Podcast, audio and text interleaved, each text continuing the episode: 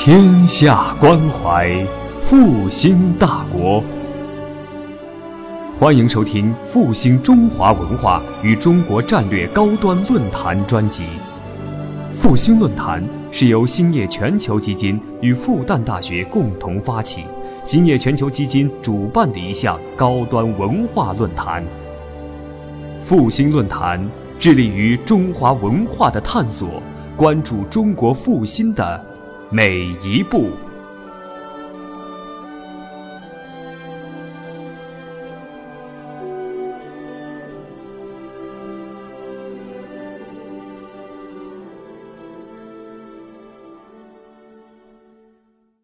今天应该是非常荣幸，然后有机会跟大伙分享一下我对五 G 的一些关键技术的理解。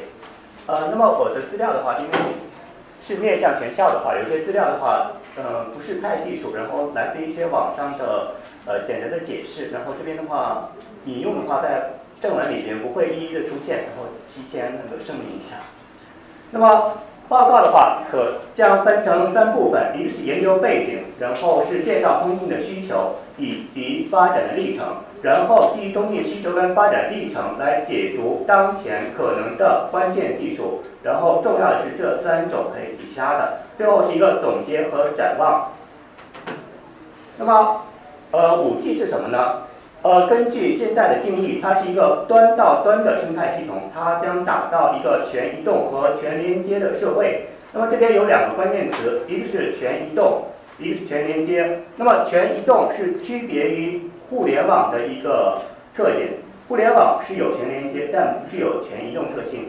那么全，呃，全连接是区别于我们的交通网的跟物流网的一个特点。就说我是有信息的连接跟交互，那么这是区别于物联网的一个特点。那么在国内的话，我们的五 G 的研究主要是以呃五 G 的推进组，然后这边的话有他们的官网，他们有一些呃资料，如果感兴趣的话，可以去这个官网上看一下。那么在具体介绍五 G 是什么的话，为了给大伙先来一个感性的认识的话，我借用了一个他们的宣传视频。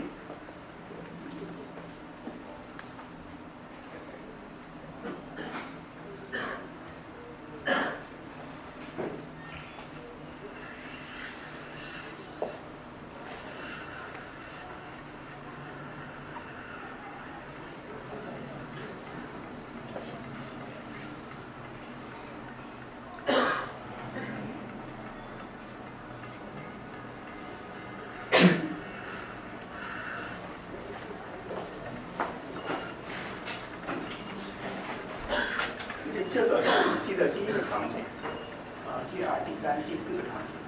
那么第一个场景的话是五 G 的一个连续广域覆盖场景，它是要求在城市整个随时随地的话提供一个高速率的服务。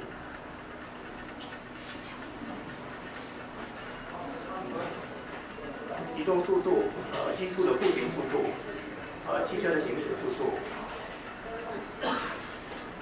以及高铁。要求任何场景下都能提供一个基本的服务。呃，第二个是一个热点高容量的情况，是要求在某些热点地区提供一个高速率的服务，比如说办公环境。第三个是一个基功耗的大连接服务，它要求在物联网领域，然后以极低的成本提供一个连接的服务。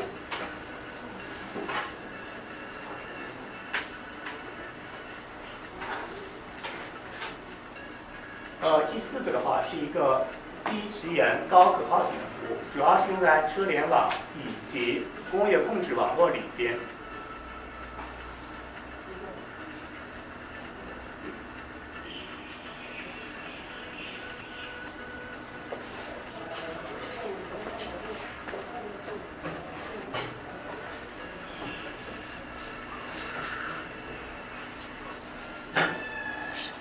是不是没有连音频？啊，音频没连，不用，不用了吗？不用了就。呃，那么刚才出现了四个场景，然后我们依次来详细的解读一下。呃，每个场景需要什么样的性能指标，应用于哪些生活环境，以及它的难点在哪儿。那么第一个场景就是刚才出现的连续广域覆盖。我刚才提到说，它要求在随时随地的情况下提供一个无缝的高速业务体验。那么在现在的速率大概是一百兆以上。那么我们现在的手机速率，通常情况下，呃，号称是，号称是已经能达到十兆或者是一兆以上。但实际上我们在上网的时候，大概几百 K，然后偶尔可能能上兆。那么现在的话是大概是一个数量级到两个数量级的增加。呃，那么它的难点其实主要体现在，就是说，在一些小区边缘、环境恶劣的情况下，要保证最低速率是这样的一个情况。那么，尤其是在高速移动，呃，在我们目前为止，我们国内的高铁发展已经很成熟了。但是对于高铁来说，高铁上不光是上网的速率受到影响，其实打电话的时候，经常也是信号时好时坏。那么，这个连续广域覆盖就要解决这个问题，把最差环境下的速率提升到一百兆以上，然后满足基本的需求。那么这是第一个场景。那么第二个场景是一个热点高容量，它要求在一些局部热点区域提供到一 G 以上的体验速率，呃几十 G 的峰值速率，数十 G 的流量密度。那么这个是在办公环境下，或者在家庭网络，在这种情况下，呃，就说每个用户的位置或者移动速度是非常慢的，那么信号相对来说比较强。那么在这种情况下，我的速率要尽可能的高。那么一 G 的一个速率，呃，以大伙现在的观察来说的话，可能会觉得这个指标定的有点高，但是呃，注意到。我们现在的第五代移动通信系统其实是准备二零二零年投入商用。那么一般情况下，一代通信系统的话，要满足大概十年的运行周期。那么说这个速率可能要服务到二零三零年。那么现在你就会觉得这个速率其实已经挺保守的了。呃，华为他们有一些测试的结果，就说在虚拟现实跟增强现实里边，如果能达到几 G 的速率的话。基本上我们就可以获得比较好的用户体验。基于这个值的话，通常情况下很难运行的了。呃，这个是办公区域，这个的话是人流密集区域，比如火车站。呃，我不是太清楚大伙的体会。那么我去过几次上海火车站跟虹桥火车站，那么每次的话，在里面上网的话都非常困难。呃，有一次甚至打电话的时候。呃，也打了好几次才接通。那么在这种高流量密度情况下，我要求它的流量密度平方千米里边达到数十 G，然后让每个人有一个基本的速率保证。那么这是热点高容量的情况。那么前边两个场景，连续广域覆盖跟热点高容量，其实是对传统的宽带通信系统的一个增强，那么称之为增强移动宽带场景。那么后边两个场景主要是对于物联网通信的一个需求。那么物联网通信，呃，分了两种情况。那么第一种情况就是所谓的低功耗大连接。那么它主要是面向传感器网络。那么这是其中的一个例子。那么未来的智慧农业里边，要求对植物的生长环境进行严格的监控。那么实际上就是说我可能在一。数米的量级上，然后布传感器。那么在一平方千米里边，传感器的数量可以达到呃十的六次方这个连接密度。那么在这种情况下，因为设备数量非常多，一般情况下海量的设备，那么我要求每个传感器要有极低的功耗、超低的成本，这样的话才可能大规模呃布网。那么。未来的智慧城市环境监测的话，都是跟这个应用有关系的。那么这个是另外一个例子，这个是森林防火，然后监测呃风速，然后空气湿度等等。那么这一个难点在于，就是说设备数量太多，然后每个数据，就说这个地方传感器的话，一般监控的是温度、呃光照、湿度等。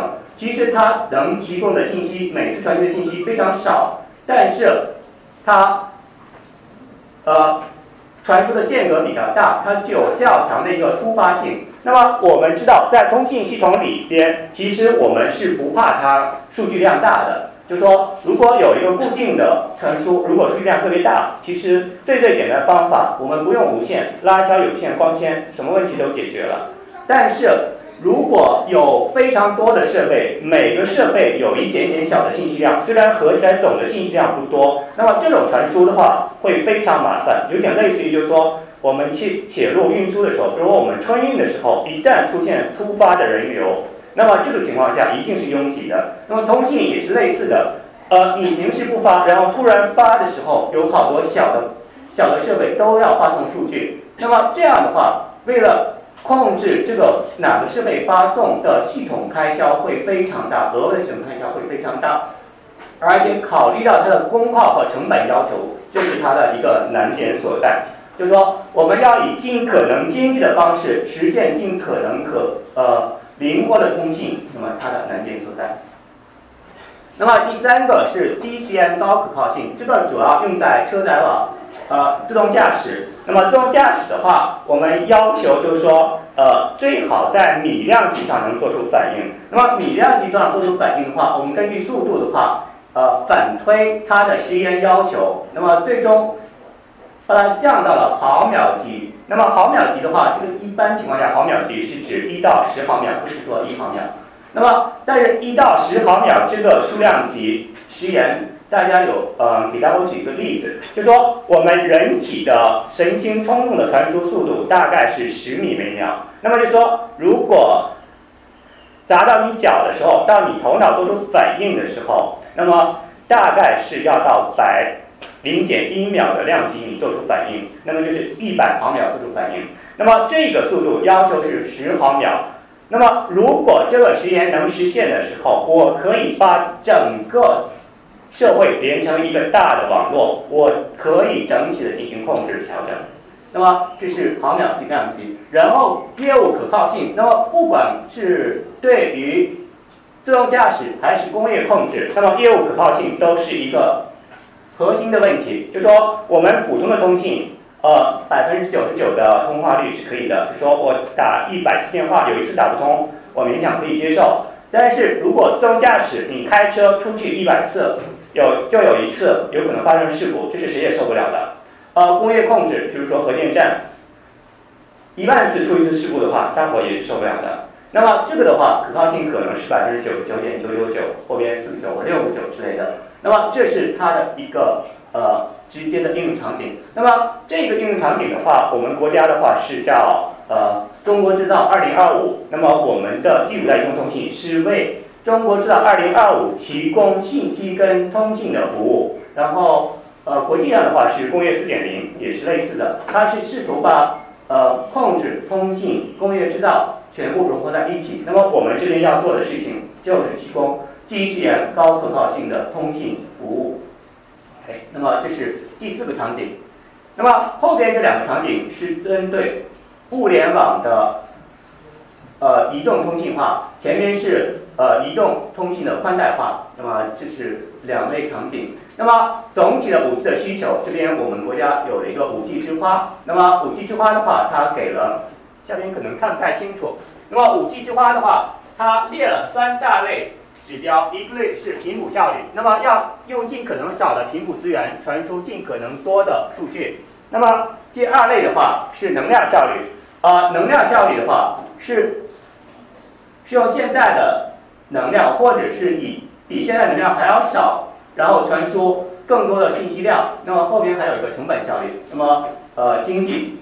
方面的考虑，那么这是三类效率，然后各个有各样的指标，那么这个是我们国家在二零一五年然后给出来的，那么后边的话，呃，国际鉴定联盟在二零一六年给出了类似的指标，那么后边我们针对每个指标进行解读，呃，那么四种场景下，我们列出了几个参数，那么一个是连续广域覆盖下，呃，要求一百兆的用户体验速率，所谓用户体验速率，就是说你实际的上网速率，不是标称的速率。那么热点高容量要求是二十 G 的呃峰值速率，体验速率是是一 G，然后低时延高可靠一毫秒的空口时延。所谓空口时延的话是说从发射端，然后到基站接收，而端到端时延是从一个手机到另外一个手机。那么空口时延的话，一毫秒。那么一毫秒是什么概念呢？我们呃，实际通信里边，如果远距离传输的话，一般是用光纤。光纤的话，大概的速率是两百两百千米每毫秒，也就是二十万千米每秒。两百毫秒，呃，两百千米一毫秒的话，那么一个来回的话，一百公里的来回就是一毫秒。所以这个速率的话，就是呃，基本上达到就说光纤这种效果。那么端到端的话，因为有一些其他的处理延时，然后是十毫秒。那么连接的激光号大连接的话，十的六次方的连接密度，这是我们国家的给出的指标。那么前面是我们国家呃呃五 G 的推进组给的场景指标需求。那么国际电信联盟的话，呃也给了类似的，那么基本上跟我们国家的是一致的。那么这也就是我们国家为什么在“十三五”的信息规划里边，呃，肯定了我们五 G 的研究，说我们步入了世界领先水平。那么就是这一些前期的研究的话，基本上呃国际电信联盟采用了我们的一些提法跟标准。那么这边的话，它把我们国家提出的四个场景，归呃总结成了三个。那么前边的连续广域覆盖跟热点高容量的话，是把它综合成了一个中长的移动宽带。后边的大规模记忆通信是我们的呃呃低功耗大连接超可靠低时延，那么就是低时延高可靠。那么这边是两个。那么针对每类场景的话，它也列出了应用。那么这一类应用的话。是工业自动控制要可靠性的这一类，智慧城市是要求成本跟海量设备的这一类是我们通常的上网视频超清之类的。那么还有一些介介于这些之间的，比如说增强现实跟虚拟现实，以及云上的工作娱乐这一类要求较高的速率，跟这个相比的话，速率可能可以低一点，但是又要求。较低的延时，那么跟这个控制相比，延时可能低一点，但是比这个延时要求要高，所以是在这两者之间，速率比较高，延时比较低，那么是虚拟的现实，虚拟现实跟云算工作娱乐。那么这边一些智慧家庭、智慧建筑，那么一栋楼的智慧呃智慧的建筑跟一个城市相比。连接连接数显然是大大降低了，所以跟这个相比的话，设备数要少一点，但比这个设备数要更多一点。反之，每个设备的速率的话，因为是一栋楼里边，我可能每个设备要其呃获取更多的信息。那么这种情况下，它比这个速率通信速率要高一点，所以介于这两者之间。那么这是呃几种定义，三个典型场景，然后呃一些主要的应用。那么这是一个指标，它的呃 ITU 给出来的八个指标。那么我们依次看，那么里边的话是第四代移动通信系统的性能指标，然后外边是第五代移动通信的性能指标。那么我们看用户体验速率，那么第四代移动通信系统是从十兆扩展到现在未来移动通信系统一百兆。那么注意到这个十兆。可能有同学说，在手机上从来没有试到过十兆，这个是因为我们的第四代移动通信系统其实分成了视障分成了 RTE 跟 RTE 杠 A 两部分。那么 RTE 的话，其实我们现在用的虽然叫四代移动通信系统，但是从技术上讲的话，只是三点五代，所以它没有达到这个效果。后边的话，可能慢慢演进，会会到十兆。这是第一个指标，那么这个指标提供了提高了十倍。那么第二个是评估效率，评估效率的话提高了三三到五倍。那么移动性的话是从三百五到五百，这个也是类似的。那么最开始支持三百五的话，其实是就是针对高铁来的，但实际上后期的话，呃，我不知道后期为什么这个指标实际里边大部分手机用起来都不好用。那么后期的话，这边的话，第五代的话，最新把它推到五百千米每小时的话，这个的话，基本上应该能满足要求了。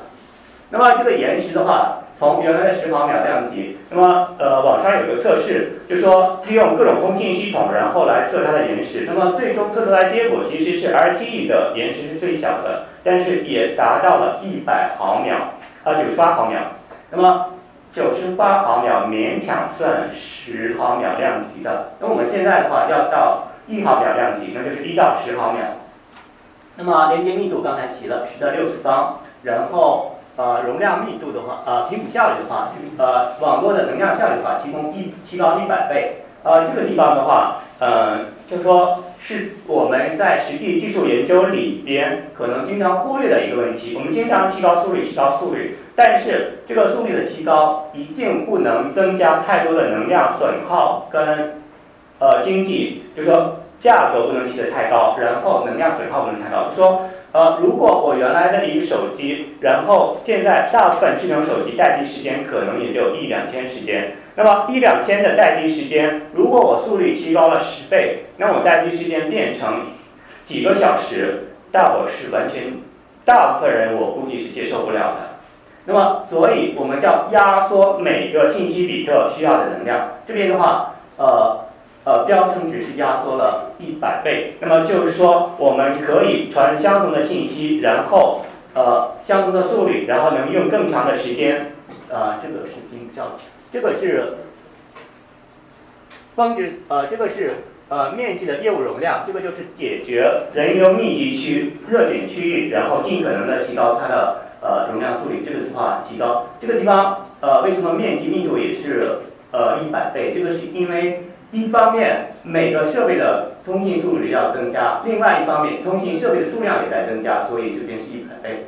那么这边的话，峰值速率的话，大概是十倍到二十倍的样子。那么这是它的指标的呃变化情况。那么如果五 G 的话，真正这些指标能实现的话，那么其实就说我们实际的整个的工作生活有一些方式可能会完全改变。呃，前提是这个东西的流量不是太贵，就说如果现在五百兆十块钱的话，以后五百兆还是十块钱的话，可能大伙受不了。但是如果五 G 是呃五百兆呃五百 G 或者一 G 的话是几十块钱的话，那么大伙的话，就说我们现在手机因为通信因为通信能力有限，所以好多处理是在手机上做的。如果你的通讯速率足够高，而且通信的代价足够低，那么你的手机其实可以不做任何的运算，所有的东西都送到上边的服务器上算完之后，完全给你，你只需要负责显示就可以了。就说完全会变成一个云的处理模式，这也是为什么现在云那么火。但是真正能把云运行起来的话，那么一定是要通信速率知道一定程度。呃，正常情况下，你放到云上，然后你等等一天，然后放到云上，再等一天拿下来，这个不可能呃在实际里边能广泛用的。那么现在的话，基本上云的话还局限于一些的有线网络的应用。那么这个是呃关键的指标跟不同场景的一个结合。那么增强的移动宽带的话，它对于连接密度、延时要求比较低，所以不太需要考虑这个。而大规模机器通信的话，主要是连接密度，然后超可靠记忆时延的话，它主要是移动性跟延迟。那么要求在任何的移动速度下，然后满足延时要求，那么这是几个场景的配置。那么这是我们对五 G 定义的一些典型的应用场景的介绍。那么为什么我们需要定义这样的一些场景，而不是说我关，就说我我不管什么场景，然后我都定义一个指标，说我达到一百兆速率，延迟一直是一毫秒，然后我的可靠性一直都很高，这个是不是更好？为什么非要针对不同场景分别进行定义？那么这个是主要由我们通信系统发展的特点来。呃，决定的。一般情况下，一个通信系统的发展，那么最直接的动力是需求的驱动。那么有了需求之后，我结合现有的技术或者未来可能发展出来的技术来进行结合，哪一部分需求是可以解决的，哪一部分需求需要进一步技术发展。那么这两部分结合在一起的话，就建立出来了前面的场景。说前面定义一毫秒，为什么是一毫秒而不是五毫秒？那么这一个是由我们现在技术能达到的程度，以及我的需求能接受的程度，是一个折中考虑。那么还有一个因素是一个历史的因素。那么我们的移动通信系统从第一代、第二代、第三代、第四代依次发展下来。那么我们发展新一代移动通信系统，一般情况下要尽可能的保证，就是说前一代移动通信系统的设备尽可能多的得到利用。而且有一定的前向兼容性，那么就说我我不能呃推广出来了第五代移动通信系统，然后我原来用 R7 的手机全部扔掉不能用了，基站全部废掉重新建，这个是呃完全不行的。所以就说我们要基于历史的技术路线，然后来进一步发展。呃，第二点的话，就说我们历史上用到的技术。就说每一代移动通信系统的发展，其实都是好多技术的备选方案的不断的 PK。那么 PK 到最后，在十年前不能用的技术方案，在十年之后可能重新会被捡起来。所以这种情况下，我们要看一下历史上用的那些技术，然后对我们现在有没有新的启发。那么，呃，我们这边是介绍了前面介绍了需求，那么后面我们要解读关键技术。那么现在把历史的发展脉络补上去。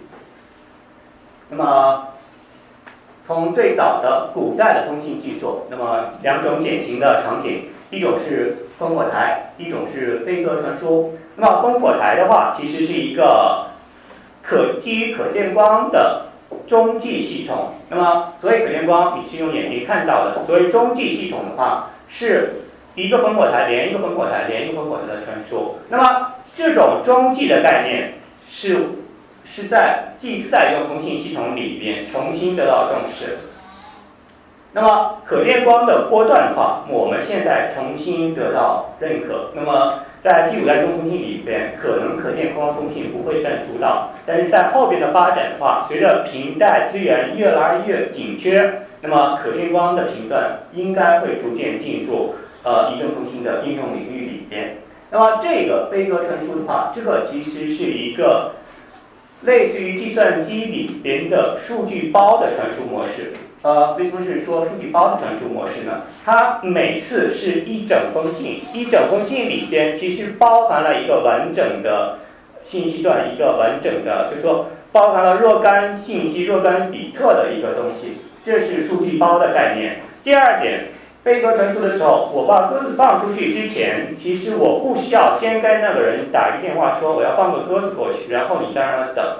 其实就是把鸽子放过去之后，鸽子尽量的飞到它的目的地。如果飞不过去的话，那也就没办法，多放几个。这就是通信网里边所谓的尽力而为的服务方式。而且鸽子训练之后的话，基于那个目的地的，你还可以认为它是一个 IP 的网络，基于 IP 网络停止过去的。那么。呃，扯一下古代的通信方式，其实是想说什么呢？就是说我们现在通信里边的好多基本的概念，其实在我们的生活在历史上都是可以寻找到的。那么关键的问题是用结合现有的技术把它发展起来。那么另外一个角度就是说，呃。呃，你们现在可能是大一、大二的话，如果对通信感兴趣的话，也可以，就是说从创意这个角度想一想可能的一些方式，然后可以慢慢的呃发展。就那么到了近呃近现在的移动通信技术的话，是以呃上世纪七十年代开始的。那么呃第一个呃模拟手机的话，第一个手机的话是以一九七三年。呃，摩托罗拉公司的制造的第一个民用的手机。那么，其实，在军用的手机的话，应该是在二战的时候，呃，移动的通信已经出现了。那么，民用的话，意思是一九七三年。那么，摩托罗拉的话是在第一代移动通信系统里边，然后，呃，你可以认为是第一代移动通信里面的霸主。那么，它也是基于第一代移动通信系统的成功，然后后来想实行一星计划，但是因为第一代移动通信系统后来过渡到了第二代通信系统，它的盈利能力跟不上，它的计划成本太高，后来失败了。那么它是第一代通信通信系统一个代表性的公司。那么真正实施的话是一九七八年贝尔实验室开发的 AMS 系统，就说这个话只是生产出来的手机可以两个人打电话，那么这个话真正建设成了一个通信的网络，然后若干个人可以通过这个网络互相通信。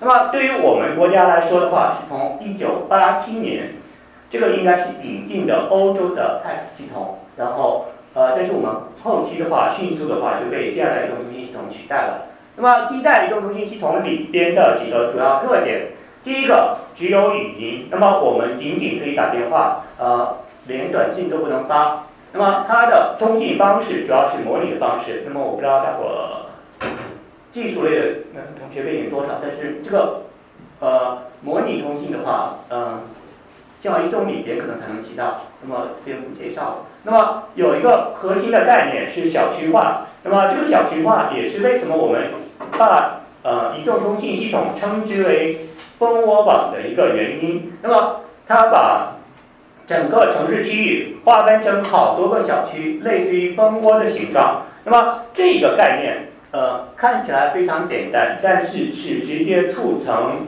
呃移动通信发展的一个呃基本的基础的理念。那么在四十年代的时候，美国的话，他们在警察警用的调度里边就出现了，就是说移动通信。那么车载上它有一个大的电话情况，它可以通过那个进行调度，但是它的调度是通过一个全呃整个城市统一的一个调度台。那么这样的情况下，如果一个城市统一的调度台的话，那么要求这个调度台要非常大。比如说像我们这边，呃，上海这边的话，比如上海，呃。要东方明珠塔那种电视台要这么高，然后还未必能覆盖整个城市。那么如果想覆盖几个城市或全国的话，那么塔可能修的呃要用几百米的那种天线，然后要用极低的波段，然后非常低。那么这一个就是转换了一下思路，既然不能用一个塔台来提供服务，那么我就通过多个，每个只负责一部分。而且这边的一个好处是，既然传输距离远了，它可以衰减。那么传输距离远了之后，它对其他的影响就变小了。所以这是一个呃它的思路。那么在我们现在第五代移动通信系统里边的超密集组网，其实是这个概念的一个进一步的深化。超密集组网就是小区化的一个进一步细化。那么到一九九一年的话，欧洲的话提出了一个呃。建成了一个 GSM 系统，那么这个是我们大部分人可能最熟悉的一个网络。那么在我们国家的话，呃，我不知道现在是不是已经完全把这个网络给关停了。那么在很长一段时间的话，呃，在我们第三代移动通信网络投入以及 IT 四 G 最开始投入的时候，我们打打电话的时候，通常是都回落到第二代移动通信系统里面去。然后我们上网的时候用的是三 G 跟四 G，然后打电话的时候其实是回落到了这个系统里面。这个系统里面后边大伙比较熟悉的标志是 JDRS，是它的它的一个演进版本。那么这个的话大概用了二十多年，这个系统到目前为止我认为是最成功的一个通信系统。那么它基本上解决了语音跟短信通信的业务需求。那么呃，而且它的一致性也比较好。那么美国的是1995年，他们单独提出了一个通信系统，那么是 IS95，IS95 的话是一个窄带 CDMA 的技术，那么它主要是一开始呃来自于军用的，呃军用的技术，然后他们后来转到了民用。那么这个我们国家的话是在94年，然后建成了第一个的呃 GSM 的网络，然后打出了第一个电话，那么在广东建成的。那么跟第一代移动通信系统相比，它利用了数字化，所以这个手机的尺寸已经大大减小了。那么，嗯，第二代移动通信系统造就了诺基亚，但是，呃，诺基亚后很快在第三代从一种发展里边被衰退了。那么你们的体会可能不是特别深，大概在，呃，九十年代后，在跟两千两千年前前几年的话，那么。诺基亚的普及率大概，我觉得，就说你身边随便人的话，都能靠诺基亚的手机。那么这里边应该主要是。那么第二代移动通信系统里边，它最主要的技术其实是一个数字化的技术。那么我们说我们是信息社会，那么信息社会其实最基础的一个东西就是数字技术，然后把原来所有的模拟信号转到了数字信号，转成了数字处理，转成了整个计算机，然后各种微处理器能处理的东西。那么这是数字技术。那么第二代移动通信系统里边已经有简单的数据业务，那么可以发短信，然后可以有限制的呃浏览一些给定的东西。那么但是这个的话速率非常慢，那么后期的话不断改进、不断改进的话，应该还是在几十 K 到几百 K 的量级上。那么是宣称的几十 K、几百 K 量级上。那么第二代移动通信系统，然后。嗯，后期的话是被第三代迅速替代了。那么在我们国家的话，这一个的话，第三代移动通信系统的话，大伙可能几乎没怎么用过，然后就直接跳过来了。那么第三代的话，其实是成就了苹果手机跟呃三星的 Note，但是三星的 Note 的话是在第四代、第五代里边就被干掉了。那么这个通信系统的话，说这个技术发展一代一代的往前走。一旦某一个公司跟不上潮流的话，那么迅速就下去了。那么这个是诺基亚，呃，第二代移动通信系统里面非常成功的诺基亚，然后它对面对第三代移动通信系统来临的时候做出了一个选择，呃，它推出了一个全键盘的手机，呃，这个应该是 E7 或 E7 吧。然后他当时的判断是说，大伙还是主要发短信或者是打电话。所以他给大伙留了这么一点点小的屏幕，用来上网看看看视频。那么结结果也很显然，后来就诺基亚，嗯，被，呃，被抛弃了吧，应该属于。然后整个呃触摸屏的手机，然后智能手机，然后得到了很大的发展。那么它其实是国际上从两千年开始确立标准的。那么它有个响人的名字叫 IM7 两千，是两千年左右。在两千兆左右的频段提供两千 K 左右的传输速率，那么一次确定了三个标准，呃，一个是 CDMA 两千，那么是从美国的 S 九五发展过来的，那么它继承了它，那么 WCDMA 是欧洲的 GSM 发展过来的，那么为什么我们说看移动通信系统要看它的历史发展，这就是一个个严格过来的，那么我们提出了一个。大唐提出了一个 TD-SCDMA，也放到标准里边，但其实这个技术最开始的话是呃德国的西门子公司提出来的，后来他在欧洲的 PK 里边没有没有没有战胜 WCDMA，后来他就只能放弃。放弃之后的话，由中国接过来继续做研究，呃，但实际上呃中国。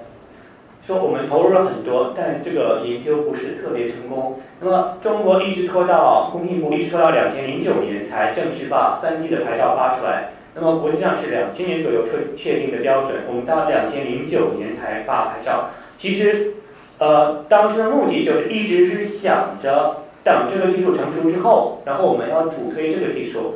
但是一直拖到两千零九年，后来发现再拖下去四 G 也来了，所以。仓促的发了，但是这个也没有什么成功。我不知道有几个同学的手机用过这个系统。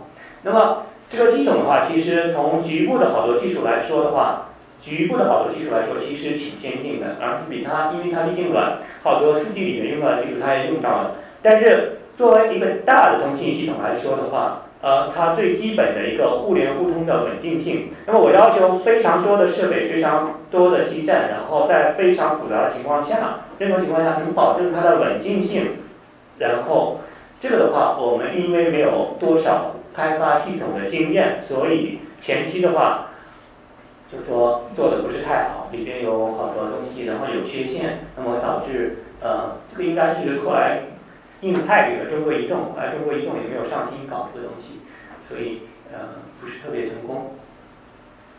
那么第三代移动通信系统里边，它统一的用到一个所谓的扩频技术。那么扩频技术的话，呃，这个是比较专业的名词了。那么简单的理解，呃，我们可以这么理解，就是说我们因为移动通信的话，要要供多个用户互相之间传输数据。那么我们无线的资源，对于一个无线的信道来说的话，一个用户传总是放在空间无限的延展出去，互相之间是有影响的。那么我为了保证用户之间尽可能不互相干扰的话，他们所谓的提出了一个多指方案。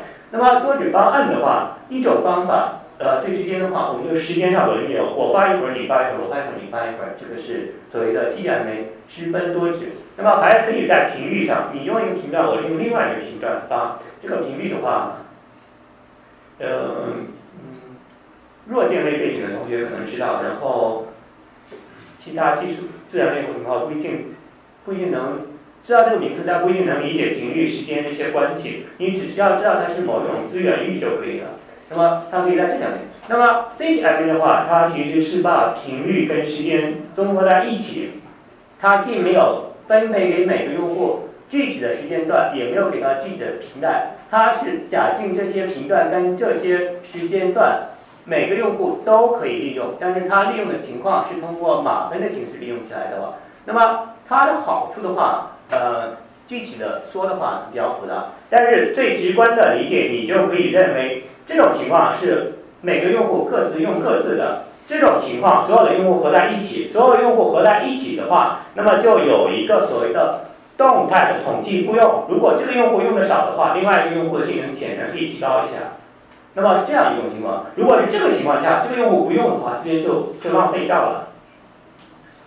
这个很粗略、很粗略理解，可以这么理解。那么整个第三代移动通信系统里边，所有的技术都是以 CDMA 技术为基础。那么这一个基础造就了第三代移动通信系统里边的高通变成一个通信业的巨头。那么一直到现在的话，呃，高通的利利润还是因为它有 CDMA 的专利，好多好多的。就说有一段时间的话，他们只需要授权专利的话，利润已经可以呃达到，就说。顶尖的水平，那么这是第三代移动通信系统的发展。那么，OK 这边，这边我们第三代移动系通信系统发展发展的出现了一个奇怪的东西，这个地方是一个啊 RGE 的标准进来了。传统上这一些的标准其实都是国际电信联盟给出来的。那么突然 RGE 的这个是无线局域网他们的帮人。突然说，我把无线局域网，然后增强一下移动性，然后我这不也是一个通信标准吗？那么这个应该是在零五年或者零七年的时候，它最终被接纳为了三 G 的一个标准。那么这一个事件导致什么结果呢？它它这个系标准里边采用了两种技术，一个是多天线技术，所谓的 MIMO 技术，一个是呃正交频分复用技术 OFDM 技术。那么这两个技术其实是呃。国际电信联盟本来是给自己准备的第四代移动通信系统里面采用的，那么它现在一下采用了，那么感到了压力，所以迅速在零八年的时候推出了 RTE 系统。这个 RTE 系统的话，宣传上一直说它宣传成第四代移动通信系统，但其实是三点五代，它没有满足第四代的指标需求。那么一直到一一年，然后把它进化成了。RTE 杠 A 的时候才满足性能指标要求，然后才是呃一个标准的第四代移动通信系统。但是传统上我们把这两个还是都是 RTE。那么这样一个 RTE 的系统，其实现在来说，我觉得是已经算比较成功的一个系统了。那么呃现在不管是地铁上、食堂里边，然后任何排队的场景，那么这个可能典型的一点。一般情况下，一半以上的同学会把手机掏出来。只要只要停留时间，我估计超超过几分钟的话，都会掏手机来看。那么这个已经说明我们的移动通信系统已经是无处不在了。那么对于我们国家的话，是一三年的话发了 TD-LTE 的牌照。那么这个牌照的话是基于我们前边跟跟这个标准有一点点继承性。所以我们国家一直想推这个，所以就先发了这个牌照，希望呃联通好好做一下，呃好移动好好做一下，然后做得更好一点，呃然后两年拖拖了两年，然后给发了另外一个 FD 的牌照，这个是基于 WCDM WCDM 来的，所以就说我们其实是一直是想推国产的呃。国产的标准，那么但是在前边四代通信系统里边，国产标准其实一直不是太成功，嗯，那么但是这个思路应该还是对的，就是说我们与其跟着别人一直用其他的标准，我们不如某一代试一试，万一成功的话，那么我们就赚了；不成功的话，我们再跟别人做，其实也无所谓。我们之前几代通信系统都是这么搞出来的。那么这里边第四代移动通信系统里边，呃，刚才提到的两个核心的技术，呃，MIMO 技术跟 OFDM 技术。那么这两个技术在后期的第五代移动通信系统里边都有所改进跟增强。那么这个后边的三种技术的话，是呃 RT 杠 A 里边提出来的。那么呃，载波聚合的话，其实也很好理解。原来的话就是说，呃，RTE 的话是二十兆的那个频段。那么二十兆频段的话，每个手机它只在这一个频段上用。如果其他频段上闲着的话，它是没办法用的。那么它的通讯速率是受限的。那么后期的话，它是通过协议跟一些硬件的加强，是允许几个频段合在一起用。那么显然的话，它应该是扩展到一百兆的音箱中，所以速率是提升上去了。那么这个中继技术，我们前面说烽火台，那么离得远的话，一个烽火台不够，然后两个，然后中间一次传。那么这个也是类似的。我的一个小区覆盖范围太广，然后边缘性能太差的话，那么中间加一个基站转一次就可以了，这是中继技术。那么其实有一种极端的做法，所谓的叫，呃，就说整个建筑大楼里面墙里面全部埋上中继，这个就是在一开始建设的时候全部埋上中继，然后呃，这个通信性能肯定很好，然后但是可能成本受不了。另外一句话，可能一般人不希望大伙被中继包围起来，这个是一个技术。那么还有一个是。协作多点传输，这个的话其实也是很直接的。原来我每个基站服务自己小区内的，不管其他小区的。那么协作多点传输的话，我就是在力所能及的情况下，我顾及一下我对其他小区的干扰。比如说我我服务自己的时候，我也也尽可能不对其他人造成影响。那么为什么这样一个技术是很直接的，而一开始不提出来，到现在才想这种办法呢？这个其实都是跟硬件复杂度跟系统的。调度能力有关系的，就说有好多技术的话，对性能确实有提升，但是它对于硬件复杂度、对于系统操作复杂度、调试复杂度也是相应的提升，这个代价值得不值得做的问题。那么现在发现就是说，呃，系统发展到现在的话，我们可以尝试一下这种工作。这个的话，大概一般情况下的话，呃，在边缘的话做得好的话，理想情况下大概能到百分之二十到百分之三十的呃容量的提升。这个结果。那么，因为后边要涉及到呃大规模 MIMO 的 MIMO 技术啊，就稍微给大伙介绍一下什么是 MIMO 技术。那么 MIMO 技术的话是呃从直译上的话是多输入多输出。那么多输入多输出。那么最开始的话，我们通信系统的话，每个发端有一个天线，终端有一个天线。那么我们直接发，那么就是一路数据。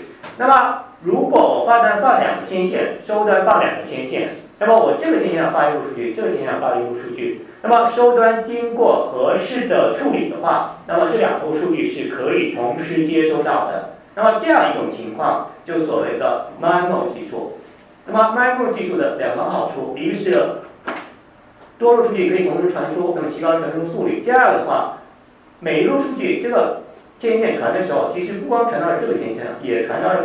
这个天线上，如果这个链路性能，这个链路比较差的时候，这个链路其实是能提供它的一个备份的操作的，所以提高了可靠性。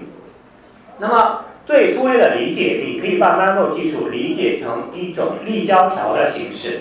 那么如果对于红绿灯的管制的话，那么我每次只是一个方向的车流来运行。那我加了立交桥的时候，我可以让不同层上的分别运行。那么这就是一个 MIMO 技术，但是。对于无线信号来说的话，这个跟这个不完全一样，因为我一个发端发的时候，我总是会到其他收接收前线上，我没办法说我只发到这个前线上，发到其他前线上，这个是做不到的。所以有要有仔细系统设计，这边要做一些信号处理。那么这个地方其实，这个是我我我我具体的其实就是做这个东西的，怎么把这些信号做一些处理啊。做一些迭代检测呀，然后外星去干扰，我们利用跟消除，那么这是它的呃原理。那么 OFDM 技术的话，这个地方的话，其实呃很难用非技术的语言讲清楚，但是我尝试的解释一下吧。那么 OFDM 技术是什么原因呢？就说我们在早期的通信里面，就说我几百 K 的速速率速率的话，那么我的几百 K 的速率速率，我每个符号的话，其实的每个符号的持续时间大概是毫秒量级，因为是几百，啊不对，是那个秒秒量级，呃几百 K 的数据速率哈，每个符号是这个量级上。那么当我的传输速率进一步提高，就说提高到十倍、一百倍的话，每个符号的持续时间从这么短，然后逐渐变短，逐渐变短，逐渐变短的效果是什么呢？那么因为我在无线环境里面传输，我的信号有可能是直接从用户到基站，也有可能经过一个大楼反射一下再过去。那么如果符号持续时间这么短的话，那么它直接过去的信号跟反射过去的信号它是有一个间隔的。这个间隔如果超过了每个符号的持续时间，那么符号跟符号之间就会造成干扰，是所谓的码间串扰。那么主要原因是因为我的传播是通过多条路径过来的，这是第一点。第二点。多条路径过来，其实本来也没有什么问题的，但是我的符号时间持续时间太短了，那么这个延时跨了好几个符号，那么这就造成了影响。那么解决的办法很直接，那么我的符号持续时间短会造成影响，我原来的载带系统没有出问题，那么我就把一整个频带划分成若干个窄的频带，那么来传，那么直接把。整个平台划分成若干个窄的平台的话，会出问题，因为我不同平台之间为了避免干扰的话，我要留一定的保护间隔。那么这样的话，利用效率就太低了。那么这边就有一个数学上的巧妙的地方。那么数学上的话，对于 sin 跟 cos 信号来说的话，如果相位是非随机的，那么它是在一个周期之内积分是零的，所谓的正交性。但是如果它的相位是完全同步的，那么它是在半个周期之内积分就会变成零。要 sin 乘以 cos 做积分的话，如果是完全同步的信号的话，半个周期积分就可以变成零；如果是非同步的信号的话，是要一个周期。那我可以试一下这个结果。那么这样的话，如果是半个周期积分就可以变成零的话，它其实是压缩了它的频谱，就所谓的 OFDM 的频谱效率两倍就是这么来的，就是跟正好占满是两倍。比这个有保护间隔的话，其实是要大于两倍，这个是为什么要用 O F G M 那么这个问题又来了，为什么我们在这个地方用 O F G M？而 ORGM 技术其实是六十年代就提出来的，为什么早没有用这东西？这个也是一个是需求的原因，一个当时传输速率没那么高，问题没那么严重，所以不需要。另外一个就是硬件水平，我这个地方。把它画到这个三口三的话，其实在实现里面是用的快速复列变换，而快速复列变换的话，复杂度虽然是 n log n 的程度，这个已经是在实时通信系统里面比线性就比仅呃比线性呃仅仅高一点的，但实际上硬件的话，前面的话一直没有支持到这个程度，一直到后边硬件支持了，然后才出来了，啊，O I O I 这样，那么这是。呃，它的应用。那么基于前面的分析的话，我们来看它呃第五代移动通信系统里边呃应用的这种关键的技术。那么我其实是把它分成了三个关键技术，然后后边用了一个其他。那么其实其他重要技术的话也是重要的。那么没有把它单独列出的原因是后边这些技术还是有争议的。前面这些技术的话，基本上在我是达成共识，认为是一定要用的。那么，大规模 MIMO 技术，这个的话其实是，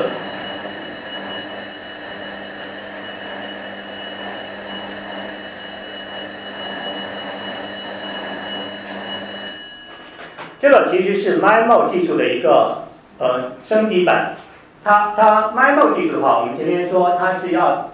有多路数据，那么多路数据的话，从雷达的角度讲的话，我 n 个天线的时候，其实我 n 个天线其实是可以生成波瓣的，而 n 个天线形成的波瓣宽度其实是 n 分之一的形式，就说我有 n 个天线，我就可以把空间划分成 n 个方向，这任何一个方向我都可以传输。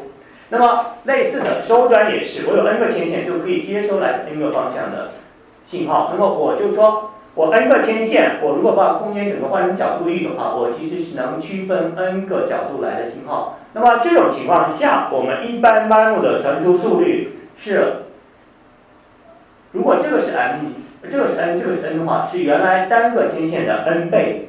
那么反之，如果这边只有一个前线，这边有若干个前线，那么其实这种情况下的话，还是只能传一路数据。那么你想一想，立交桥的情况下，如果只有一路车通过去，然后不管出口是多少路车，那么你这个立交桥上最多的通通过速率的话，其实是有有那个入口的地方决定的。类似于这样的情况，出口也是这样的。所以这个情况下，一般情况下，这边是有一个。它的小值决定了我的传输速率的倍数。这里边的话是一个那个信号的增益，就说我如果有 n 个天线，我这 n 个天线的时候可以集中到其中的一个方向。我是我刚才说 n 个天线可以形成 n 个方向，如果集中到其中一个方向的话，是把这个方向的信号能量提高了 n 倍，所以这里的增益来自于这。那么基于这样一个公式的观察的话，我们实际设计里边的话，其实是。要尽可能的使这两边收发天线平衡一下。那么实际系统里边，基站的话，一般天线数是比较多的。那么 R G 里边是四个，后期的话扩展最大可以放八个。那么减轻值是两个。那么手机的话，一般情况下是一个，有的手机是两个。那么这种情况下的话，它受限于手机的天线数，然后使得它的性能不够好。那么解决的方法是若干个手机，你把它可以看成一个整体。那么就变成了一个多用户的 MIMO 系统，就说这个基站是一个，这个手机是一个。那么这个的话，相当于把机手机端的牵线数提供了 k 倍，然后 k 上选取的话，那么性能就比较好。那么这是多用户 MIMO，这个应该是 R T 里边 R T 杠啊杠 A 里面用到的。那么特殊的情况，如果每一个手机只有一个芯线，每个手机只有一个芯线，那么这边比如说有四个芯线。这个四个天线形成四个波束方向，每个方向正好对准一个手机，每个波束正好对准一个手机。那么波束跟波束之间又是正交的，那么这就是所谓的空分多指。那么这个是在呃日本的第三代移动通信系统里面，他们用到过这个技术。那么我们现在用的一些所谓的破零的波束成型之类的话，其实也是这一个概念。呃，这是。牵线数比较少，阻力数也比较少的情况下，我要通过仔细的设计，然后给每个用户分一个波束方向，而且这个波束方向要尽可能的正交，然后避免互相之间的影响。那么这是这样一个情况。那么把这个概念推广一下，那么就出来了所谓的大规模 MIMO 的概念，Massive MIMO。那么大规模 MIMO 是什么概念呢？把基站的牵线数增加几十倍、上百倍，甚至几百倍。那么这个地方的话，呃，已经有的实测结果是一二八，后期应该是已经做到了二五六。那么我们这边的话，国内的话，东南大学金石老师他们应该也已经做到二五六了。那么这是一个结果。那么我们可以看，那么 Massive MIMO 其实它是怎么做的呢？它是把基站的牵线数从几变到几百，把同基站同时服务的用户数从几变到几十，就说。这个地方增加两个数量级，这个地方只增加一个数量级。那么这个地方增加一个数量级，跟原先不增加相比的话，那么它就有大概十倍的传输速率的提升。那么为什么这地方增加两个数量级不？这个地方不跟着增加两个数量级，那个是为了简化设计。呃，我们前面说，如果基站有四个天线，用户有四个，那么我们要通过巧妙的设计，每个波束方向正好对准一个用户。那么这种情况下，我如果有几百个牵线，其实我有几百个方向，那么我只需要对准几十个用户。一般情况下，随机选取这个方向的话，那么用户跟用户之间就是接近正交的。那么这里有一个证明，就是说，当牵线数趋于无穷时，用户固定的话，我每个用每个。每个波束方向两两之间是趋近于正交的，这是一个结论。那么这就是巨大的性能增益、简化的传输设计。那么这样一个技术是目前来说，我认为最有可能最先在呃现有通信系统上，就是说平滑过渡过去的。这个因为特别简单，我只要在基站上装天线就行了。那么你看这边。呃，本来是一圈天线，然后再加几圈，然后就加过来，然后用户的手机什么不需要做任何处理，然后只需要在协议或标准里面增加这个支持就可以了。那么，这样的话就可以大大的提高传输速率。大概是华为它有一个实测的结果，呃，它是二十四个用户，然后它应该是六十四个千还是四十八个，记不清楚了。那么大概的话，呃，能提高到一个数量级上的传输速率。那么是呃，这是单基站的外场实测结果，说这个结果是已经实测出来了的。那么呃，这个地方的话，就是说。这个是最有可能最先利用的五 G 的技术。那么它的一些研究的热点，这地方大伙因为不是专业技术的话，有些可能不是太理解。那么粗略的说吧，因为我这边原来几个天线，现在变成几百个天线。那么我原来天线如果一套天线的话是十块钱，那么现在这个就变成一千上万的话，这个成本显然是，就是说。最好最好要降下来的情况，那么呃幸运的是，实际上确实是可以降下来的。就是说我原来就是说四个天线，五四个用户时候，对原来的天线要求非常高，功放呀，那个视频那个 ATTC 采样的这些东西的话，要求都比较高。但是我如果是几百个天线的话，其实大部分天线你可以用呃低成本的来替代掉。那么只要不是太差的话，性能都还好。他们呃有一个那个中南，他们有一个那个所谓的一比特量化。所谓一比特量化的话，就是我量化的时候只有呃正负一个量化的效果。那么它性能损失其实不是特别大，大部分性能总你其实是可以拿到的。就说呃每一个呃就说我增加了经验数，增加了呃上百倍，但是做为了降低成本的话，我对每一个硬件的成本可以压下来。那么另外一个复杂度的问题。那我刚才说那个基站是几百个，然后基站是两个摄像头的天线增加，用户是一个摄像头增加，这个设计其实是已经简化下来了，但是简化的还不够，因为你记得我们那个五 G 的目标的话，其实是要求我的呃网络的能量效率是提高一百倍，提高一百倍的话，就说我们现在的话，比如说没有没有没有。跟原来复杂度相比没有提升，没有升高，但是我们需要更低的复杂度。那么这个地方也是呃研究的一些热点问题，就是说我们其实是在满足性能需求情况下，尽可能降低硬件的需求，尽可能以低的复杂度，尽可能用少的功耗。那么是这样的一种情况，这些的话都是比较专业的一些东西了。大家如果有做硬件的话，其实可以去考虑。做天线的，现在天线是非常火的一个领域。如果是做硬件方面的，可以考虑这个。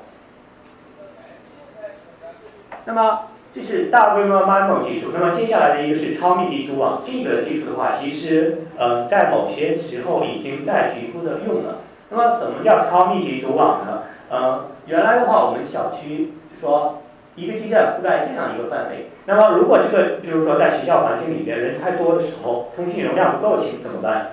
就再加一个基站，再加一个基站。那么这个基站如果加到从，就说几千米的话，我们一般叫红基站；几百米的话叫微基站，还有什么皮微微基站之类的，反正小区小小区、微微小区之类的，反正就这种概念。一直到几十米的话，几十米的话再往下加的话就是。家庭基站，每个家庭可以挂一个类似于 WiFi 的东西，然后当基站来用。那么这个的话，呃，我们上海的无线中心，他们杨洋老师他们其实已经有在一个小的 USB 上完全实现一个 RT 的 eNote 的功能，它其实是可以实现这个功能的，嗯。那么为什么这样小区加基站之后，它的性能会提升呢？这个其实呃来自于蜂窝网的一个特性。蜂窝网的话，其实呃最主要的性能限制不是噪声，它是干扰。因为我互相之间发的话，这跟这个之间的发送的话是有干扰的。但是干扰的话，跟距离的相对比值有关系，而跟绝对值没有关系。所以你可以直观上想，如果我把这个基站这样压进去之后的话。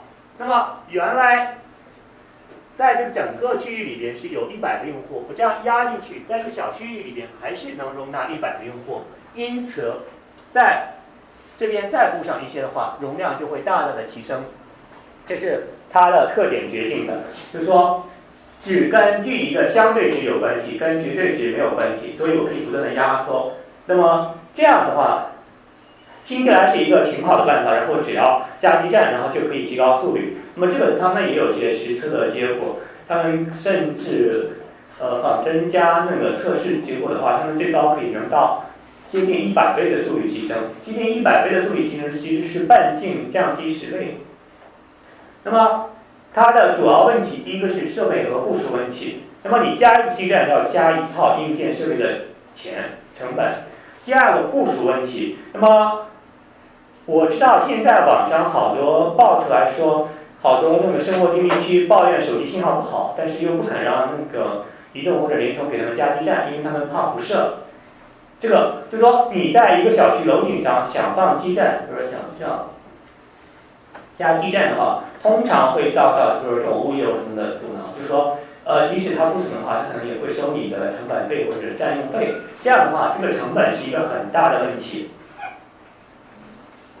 这是第一个问题。那么干扰的管理和抑制问题。那么原来的话，就说小区同小区的话，虽然相对距离不变，但是相对距离不变，人的移动速度也不变。原来的话，就是说几千米之内若干个人走近的概率很小。但是你要降到几十米的话，里边有有几十人的话，很可能有两个人距离特别近，这样的情况下，然后互相之间的干扰会成为问题。所以这个干扰跟干扰管理的抑制的话，是需要重点考虑的问题。那么移动性支持这个也是很直接的，就说原来如果一个几千米的基站，然后你开车的话，可能是分钟亮起，然后通过一个小区覆盖范围，那么你可能一分钟切换一次小区，这个没有什么问题。但是你如果到几十米的话，一秒切换一个，一秒切换一个，这个就是移动性就是完全出，完全受不了了。那么解决这个问题的一个方法就是所谓的，一个是小区虚拟化。所以小区虚拟化的话，就是说我这边挂的这个基站只有前端的功能，呃，整体的功能这边拉一个光纤拉到一个中心上，所有的都连到中心上面去，然后在这个中心进行处理，这个是所谓的 C 端的概念。那么移动的话，在主推这个概念。那么它为什么主推这个？因为它建了好多光纤跟基站，它有这样的硬件设施，它所以希望以这个为基础，然后来发展。那么从另外一个角度，你也可以看，就是说，如果这边只挂一个天线，然后通过光纤拉起来的话，其实是另外一种形式的大规模 MIMO。你可以看成。一个基站它有好多天线，只是这些天线没有集中放置。那么这个其实是一个分布式天线的概念。这个在呃 B 三 T 或者 T 赛中心的研究里边，他们清华的周世东老师、王清老师他们其实在这边也有好多的研究。呃，就是说其实这一些问题跟概念，好的问题和概念在我们的通信系统发展里面会反复的出现。那么解决方案的话，基于你现有的硬件条件、性能需求、技术水平，然后会有不同的解决方案。有的方案可能会重复出现，也是。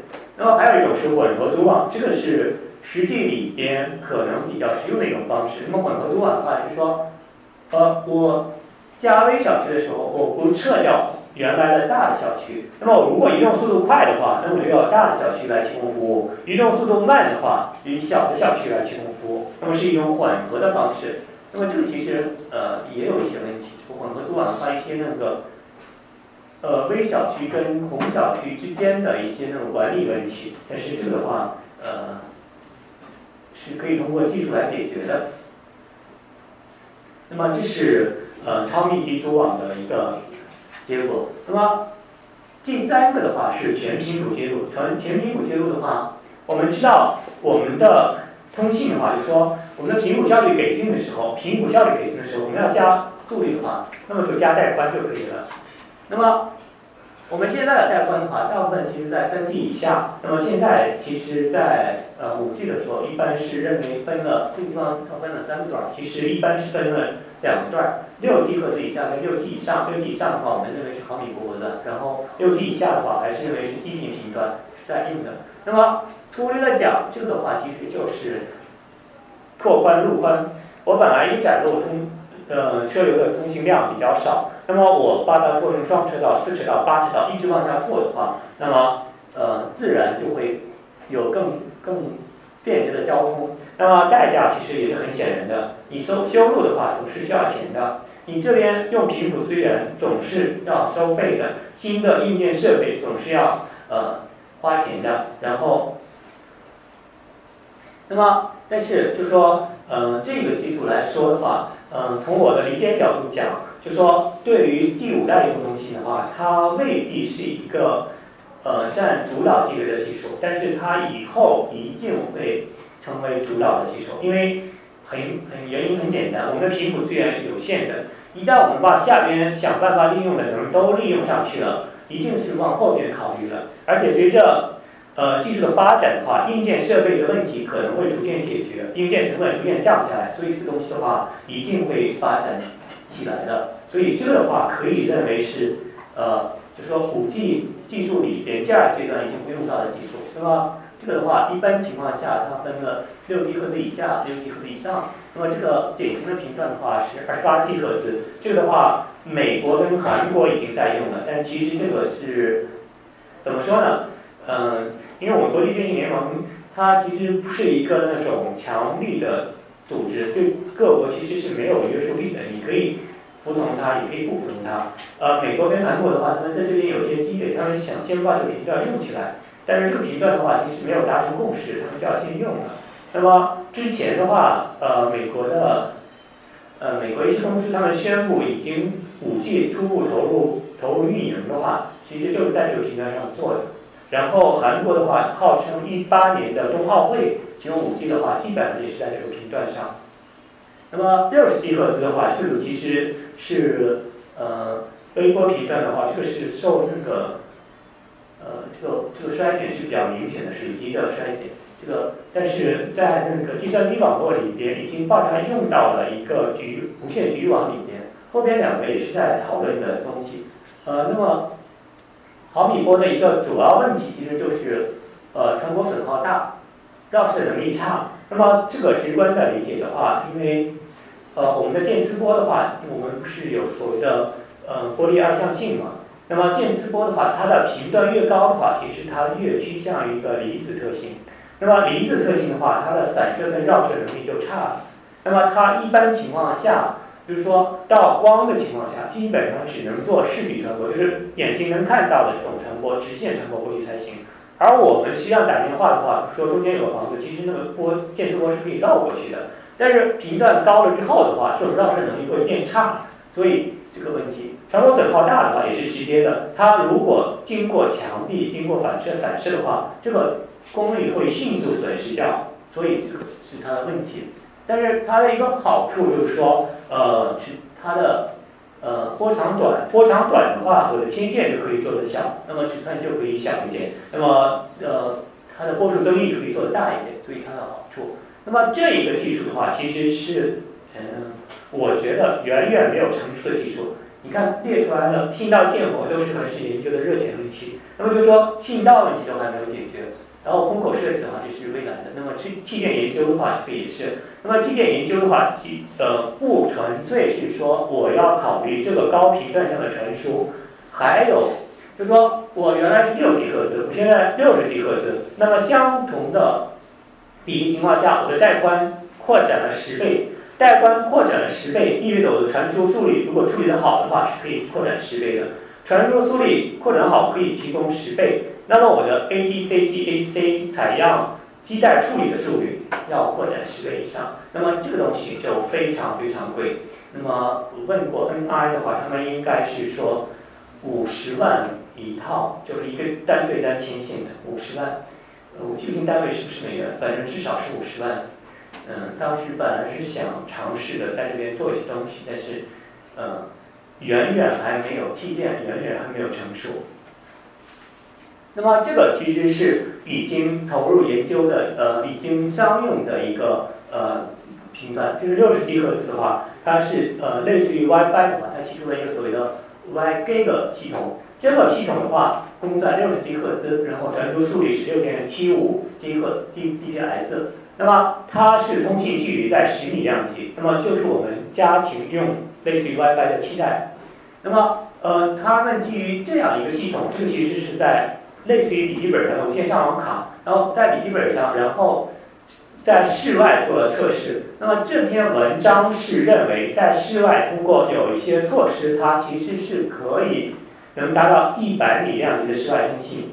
呃，这个话它的天线配置是二十八，应该是十六个芯片，然后它是呃，一个是衰减厉害的话，我就天线多一点，然后天线多一点的话，我们就说可以提高它的可靠性，但不出争议。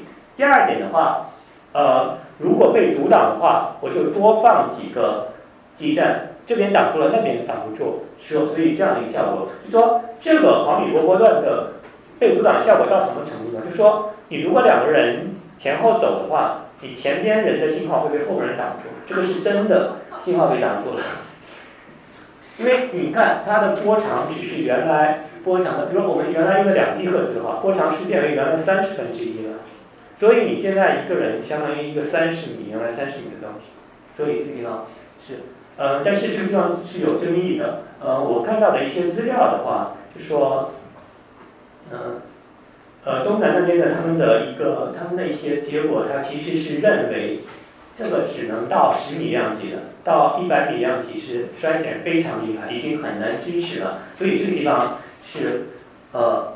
这个只有这样一个结果，他他认为是可以的，但是呃这个地方有个什么问题？就是说，通信的话，我们一般情况下，我们的蜂窝网的通信和手机通信，呃一直在强调可靠性，说我们要不能说你打个电话中间突然断了，但是我们上网其实是允许，然后这个网页呃过不来，然后我们再刷一下可以，但是我们打电话下断的话，其实这个是不一样的，所以它这个的话其实。所谓的支持的话，我的理解其实是在一定可靠性条件下，它其实是满足要求的。但是如果可靠性要求很高的话，这个是。那么一般情况下，我们认为毫米波波段的通信其实是跟呃前面的超密集组网结合在一起的。就说小区特别多，每个小区的覆盖特别小，那么再加上一个协作多点传输，就是说不同基站提供服务，所以就可以。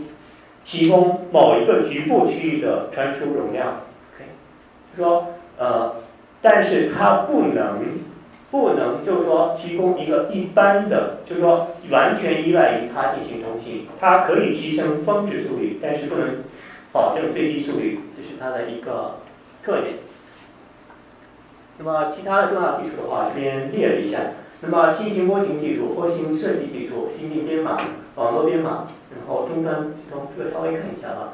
那么新型波形技术的话，为什么这个地方呃把它列的比较呃多？这个是因为我们国家几个公司都在做这个新型波形技术。这个对我们国家的呃五 G 的推进组的话，一直把它作为我们的一个重大的创新，所以强调的比较多。那么其实呢，这东西你可以认为这个技术其实也是一个螺旋。发展的东西。那么第一代、第二代用正交，第三代用非正交的 CDMA，第四代用正交的 OFDM，第五代又回归了非正交方式。那么这个原因就是说，一般情况下，正交代表着呃复杂度降低，因为互相之间没有干扰，各处理各的就可以。那么非正交一般意味着复杂度提高，但是相应的，因为你允许了非正交，性能可能会有提升。那么这个的话，从这儿到这儿的话，我想提升性能，所以这边这样做的。从这儿到这儿的话，我通过增加频带，这点性能提升我不在乎了，所以不需要我先考优先考虑复杂度。从这儿到这儿，我又想提升性能了，我的硬件也可以允许你做一点东西，所以这边又回来了。那么其实基本的思路都差不多。那么我们看一下它的性能提升，呃，上升，呃，这边写错了，应该是上行用户的连接能力是提升了三倍以上。那么下行提供百分之三十，那么这样一个结果的话，其实现在基本上认为上行是应该允许呃用非正交的，但是下行要不要用非正交，这个还是需要一个考虑的阶段。因为下行用非正交的话，它出现一个主要的问题，非正交的性能提升主要在于我要接收机进行配合，我用户传到基站的话，基站无所谓了，我的运算能力很强，然后我可以处理得过来，所以我这个提升也比较明显。反之，我要基站传传到下面去的话，这个用户因为互相之间是是分散的，而每个用户的处理能力又是有限的，所以呃，想想获得性能提升的话，这个比较少，而且复杂度也有提升。这个呃，就看后边的话，这个其实不纯粹是技术因素，就看后期的话，哪个公司的话语权大，然后那么就决定到哪个上面去了，因为。现在为止的话，呃，这个是日本的 Docomo 公司提出来的，这个是我们国家的三个公司提出来的。那么这个我们可以认为是狭义的非正交，这其实所有的都应该叫非正交弱智。那么，呃，具体最后是用哪一个呃说不上来，因为这个话其实牵扯到好多的专利，呃以及授技术授权之类的东西，这有一些经济利益在里面。那么这个是波形技术，那么波形技术的话，那么我们可以呃粗略的理解的话，呃 OIM 正交频分作用的话，其实你可以认为是一种规规整整的频谱利用方式。那么它其实你可以认为是一个呃，比如说你运输货物什么运粮的时候，你有一个大的集装箱，那么你所有的运输的货物如果是像粮食一样的话，是集装箱直接装满，那么我直接运走就行了。那么我现在发展到现在的话，我的物联网。发展，我有好多那种小的货物，中间一个小的包裹，一个不规整的东西。那么我现在想把这个集装箱装满，然后再运出去，或者是呃要求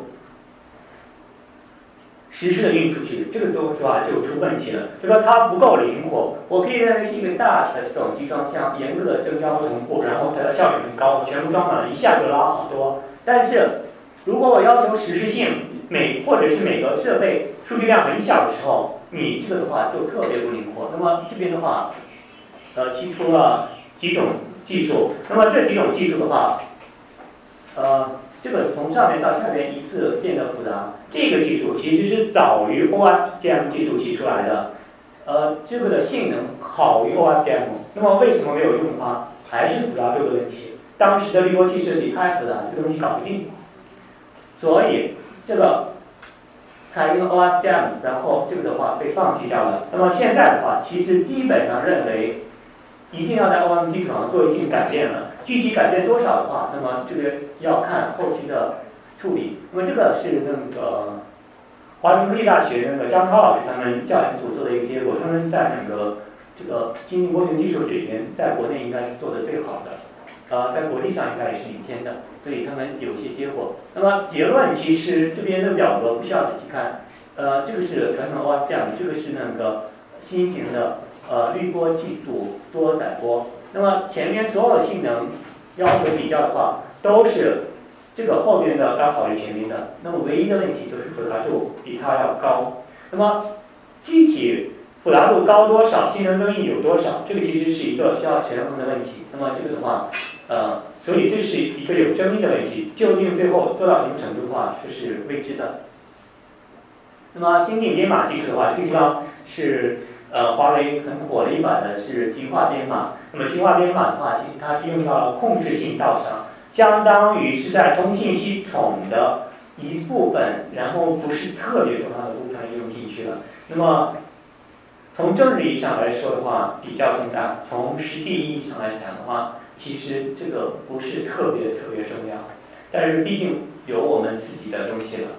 那么实际上大部分用的是 RTC 码，RTC 码的话，其实应该从 G 四代移动通信系统就要用的。但是 G 四代移动通信系统的时候，那个记不清是哪个，应该是爱立信还是哪个公司，呃，做了一下，说 RTC 码比当时用的科沃码的话，性能没有提升多少。那么所以他们没有用 RTC 码。那么现在为什么又重新回到 RTC 码？从我的角度理解的话，是因为 RTC 码的并行性特别好，它的译码算法完全可以并行处理。就说你只要硬件跟得上的话，我的处理我的译码速率可以到几十 G，甚至还要高。那么这个是它的优势。而科沃码的话，它的译码的话是一种，呃，它就说每一个分量码的译码的话，它其实要要较大的串行性，所以它延迟比较厉害。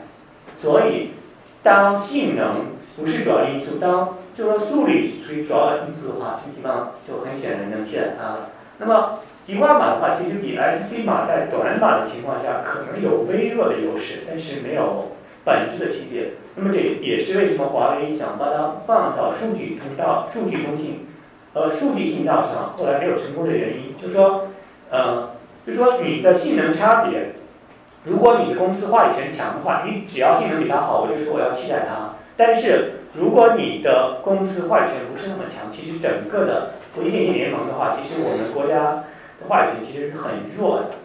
呃，他们华为的人说，他们去那个去跟他们讨论过什么，发言的机会都不太多，就说他们老是找，就说支持 RTC 的人发言，然后你你刚发言的话，他立即打断你，然后换什么话，所以在没有明显性的优势情况下，然后没有争过他们。但是后期的话，我不知道后后来是不是会能做得更好一点。毕竟我们现在已经有一定的话语权了。那么网络编码的话，这个的话简单提一下，这个其实很早提出来了，是两千年，嗯，香港中文大学的瑞曼阳教授提出来的。那么这个的话，嗯，他其实简单的一个思路是说，我在数据网络传输里边的时候，在某些情况下，有些信息其实是可以重，就是说，呃，有些信息是重复的，你传的时候不需要，就说。呃，我如果是 N 对 N 的网络，其实有些信息，然后可以传的时候共享一下，直接传过去，然后可以节省链路。这个的话，呃，这是它的经典的截屏图，那么不仔细解释。那么这个是终端直通技术，那么终端直通技术啊也很好理解。我们现在的通信是基于基站的，所有的通信都先传给基站，基站再传给手机。呃，终端直通技术的话，说我如果两个用户离得近，我就直接互相之间通信。但是现有的手机是不支持这个模式的，因为我的上下行的话其实是不一样的。那么这样的话可以节省一带资源。那么从技术角度讲的话，它会有一些干扰问题，就说我这两个如果再通，这两个再通，互相之间会有干扰。从运营角度讲的话，这种方式我一直觉得他们运营商不感兴趣的原因是这个东西不好收费。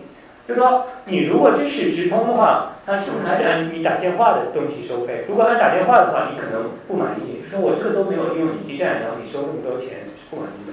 但是如果不是那样的话，一般情况下直通的话需要基基站提供一些控制命令，帮你建立链路。那么它白帮你做了，然后又不收费的话，我估计它也是什么的。所以这个东西的话，既有技术的问题，又有运营的问题，所以这不是一个特别核心的技术，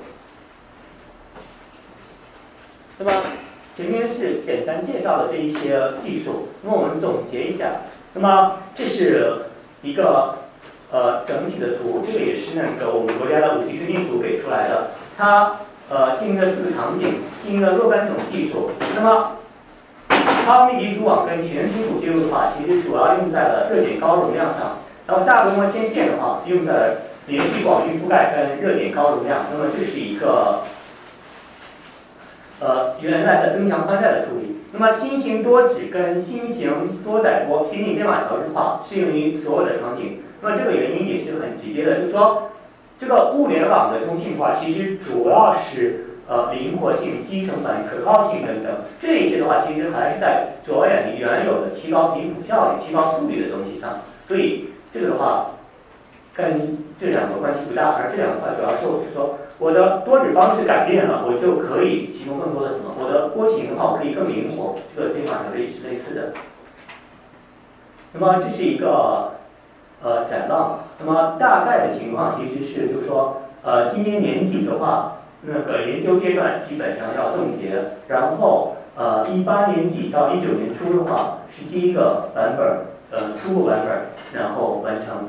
呃，一九年到二零二零年的话，这个的话。增强版本做做完，然后呃投入商用，那么这是呃三 GPP 的，呃呃解释一下这个关系。ITU 的话是国际电信联盟，它是主管这个东西的。三 GPP 的话其实是一些呃研究或者是运营什么它的联合的东西，就说它是，就是它你可以认为它是类似于一种学术机构或者是一种产业联盟。而这个其实认为是一个半政府官方性的管理组织，就说他要提交给他通过。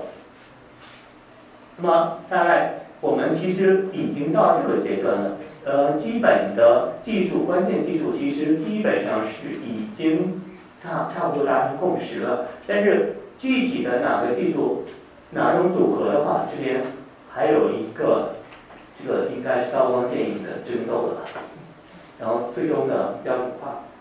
那么这是我们国家的一个那个规划，那么这是去年年底通过的一个“十三五”国家信息化规划。那么它在里面提到五 G 的几个地方，第一个是你肯肯定我们发展成就，他说研究部步入了全球领先梯队，那么这个是确实是这样的，实事求是讲，就说，呃，我们国家呃在里面参与比较多，好多东西的话，呃，呃以华以华为为代表的企业的话，是下了大力气搞的是研发。那么它的发展目标的话是，呃，研发和标准制定取得突破性进展并启动商用。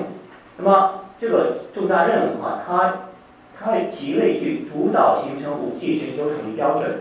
这个的话其实是难度比较大的，因为一个标准的形成的话，不光是技术因素，还有一些资本力量，还有一些好的经济力的力量。就说这个主导形成的话，我们我们现在基本上我们是跟欧洲差不多是一致的，就是说我们的利益跟欧洲的研究一方向。但是美国跟韩国的话，他们其实是有自己的想法的，最终会不会形成全球统一的标准？嗯，这个其实说不好，因为美国的话，这个嗯，有的时候的话，他们不是太按规则玩儿。就说我们正正在讨论说，二零二零年上映的时候，他他在二零一六年、二零一七年说他们初步网络已经在投入运营了，这个就已经这种属于很很不好的行为吧？就说。我们说五 G 的话，我们前面给了一些指标，那么是不是只要一定要达到这个指标才能叫五 G？这个其实是没有硬性的规定的话，大伙都承认的话就是这样的。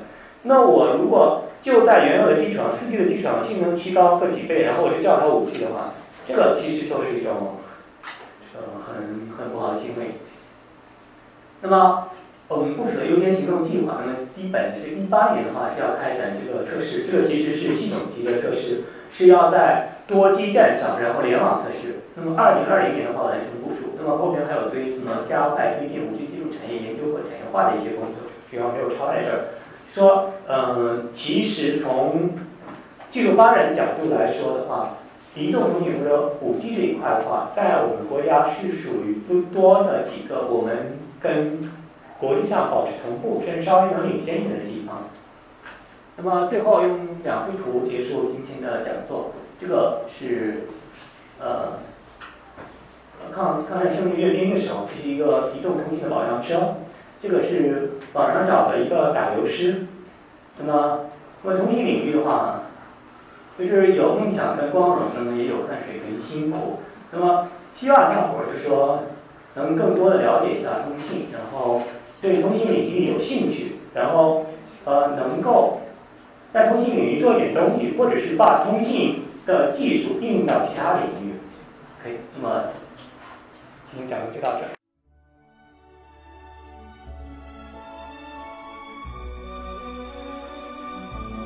感谢聆听本期复兴论坛。本论坛由复旦大学儒学文化研究中心提供学术支持。欢迎您关注复兴论坛的微信、新浪微博及豆瓣小站。复兴论坛主页三 w 点复兴 Chinese 点 cn，我们将向您推送更全面的资讯及更优质的论坛。